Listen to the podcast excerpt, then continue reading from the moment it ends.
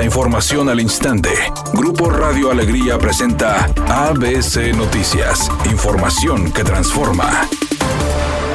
El secretario de Seguridad en el Estado, Aldo Fassi, confirmó que tiene problemas de salud relacionados con la leucemia, adelantando que en los próximos días decidirán si deja su cargo para iniciar un tratamiento. Sí salí mal en mis exámenes, sí me tengo que tratar. También debo decirte que pues no me pienso morir de, de leucemia, pero para eso necesito tratarme, si no sí me voy a morir de leucemia hay métodos más eficientes para morirse que ese, ¿no? Entonces, pues es lo que tenemos que ver, ya después de que nos indiquen el tratamiento, pues eh, eh, que será en estos días. De hecho, hoy tengo una cita, ya veremos con el gobernador que sigue y el, los médicos y el gobernador son los que tienen que tomar la decisión más, más adecuada para Nuevo León. Esto no, no es nuevo, ya tiene, ya tengo muchos años con este tema pero tenemos que esperar a unos exámenes, te insisto que yo creo que esta misma semana tenemos los resultados y en eso pues ya se tomará la decisión más sabia para no los municipios de San Pedro y San Nicolás tienen los elementos de tránsito con mayores niveles de respeto y confianza de sus habitantes, de acuerdo a una encuesta de Poligrama. Los datos arrojados en la encuesta revelan que el 54% de la población de San Pedro considera que los oficiales de tránsito son muy respetados, mientras que en segundo lugar aparecen los agentes de tránsito de San Nicolás con 39%, y por debajo de esos municipios se encuentran Apodaca con 29% y Escobedo con 27%. Por otra parte, el 21% de los habitantes de Santa Catarina ubicó a sus tránsitos en la categoría muy respetados, García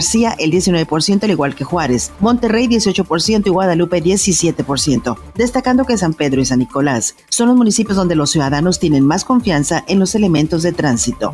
El presidente López Obrador informó que el paquete económico 2023 que revisará la Cámara de Diputados a partir de septiembre aumentará de manera considerable el presupuesto del programa Jóvenes Construyendo el Futuro para incorporar a más jóvenes como aprendices en diversas actividades laborales y con ello alejarlos de las conductas antisociales. Le estamos dando este apoyo a los jóvenes porque no queremos que se los lleven, que los enganchen, que agarren el camino de las conductas antisociales, que se vayan a la delincuencia. Actualmente, Jóvenes Construyendo el Futuro ejerce un presupuesto de 68 mil millones de pesos que beneficia a más de 2 millones de jóvenes. Editorial ABC con Eduardo Garza. La Comisión Federal de Electricidad se autonombra empresa de clase mundial, pero deja mucho que sin atención a clientes, sin solución a quejas, corte de luz sin aviso, los dichosos cajeros automáticos para pagar recibos nunca funcionan, se descomponen los aparatos eléctricos por los altibajos de voltaje y la comisión no paga a los usuarios la reposición de los daños. En fin, la Comisión Federal de Electricidad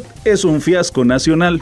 ABC Deportes informa. El equipo del América perdió con los Rayados. Dos goles por tres. Pero Monterrey, la mala noticia fue la lesión de parte de Joao Rojas. Hasta el día de hoy se le estarán haciendo los exámenes y obviamente esperando que el muchacho salga negativo de una ruptura de ligamento una lesión seria en la rodilla. Aparentemente no es tan grave el daño en su rodilla y podría continuar con la temporada.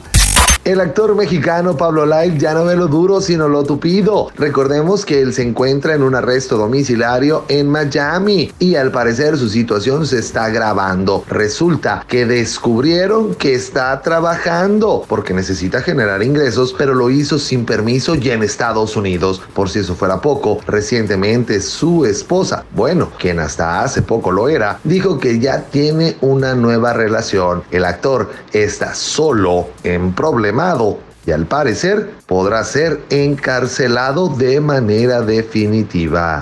Es un día caluroso con escasa nubosidad. Se espera una temperatura máxima de 40 grados, una mínima de 32. Para mañana martes se pronostica un día con escasa nubosidad. Una temperatura máxima de 38 grados, una mínima de 22. La actual en el centro de Monterrey, 35 grados. ABC Noticias. Información que transforma.